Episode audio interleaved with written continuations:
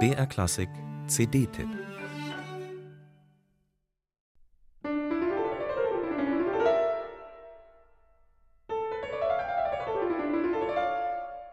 Fantasia nennt Igor Levit sein neues Doppelalbum und etwas Fantastisches hat diese Sammlung von vier Gipfelwerken der Klavierliteratur auch.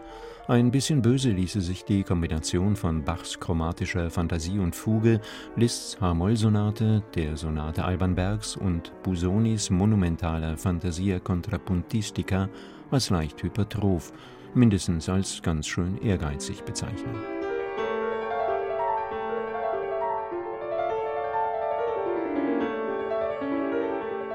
Ein Treffen der Giganten, auch wenn Bach wie Berg nur rund zehn Minuten dauern. Levitt braucht eben die Achttausender, weil sie aber stets sehr reflektiert. Seine Ausflüge in die Musikgeschichte gleichen Gletschertouren, Expeditionen in eisige Höhen.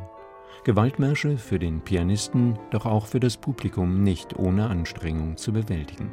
Enorm spannend ist allerdings jede dieser Reisen.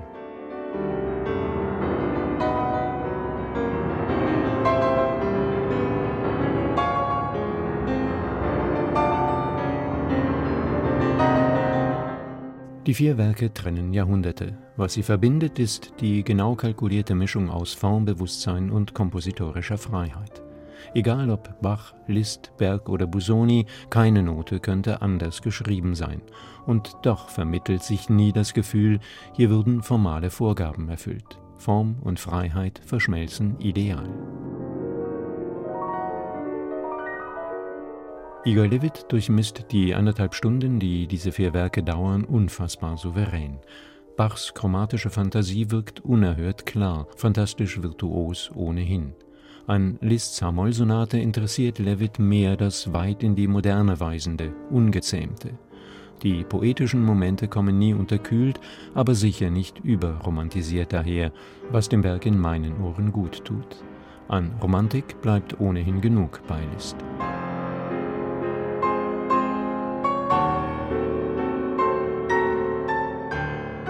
Alban Bergs Opus 1 gehört zu den Werken, auf die Liszt's H-Moll-Sonate vorauswies.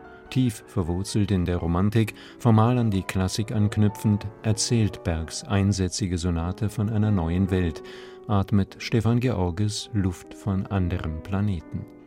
In seiner Mischung aus formaler Strenge und tiefer Ausdruckskraft ein echter Wurf eines 23-Jährigen und damit genau das Richtige für Levitt.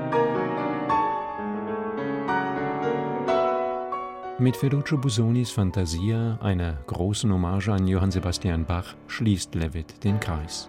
Dieser 1910 entstandene Versuch, die letzte fragmentgebliebene Fuge aus Bachs Kunst der Fuge zu vollenden, hat selbst etwas utopisch Offenes, Unvollendetes. Völlig zu Recht verehrt Igor Levitt Busoni, einen der spannendsten Künstler des frühen 20. Jahrhunderts. Was Levitt aus der riesenhaften Fantasia Contrapuntistica macht, ist atemberaubend in seiner Transparenz, genauen klanglichen Abmischung, Ernsthaftigkeit und geistigen Durchdringung. Ohnehin schwer, sich an diesem Meisterwerk satt zu hören.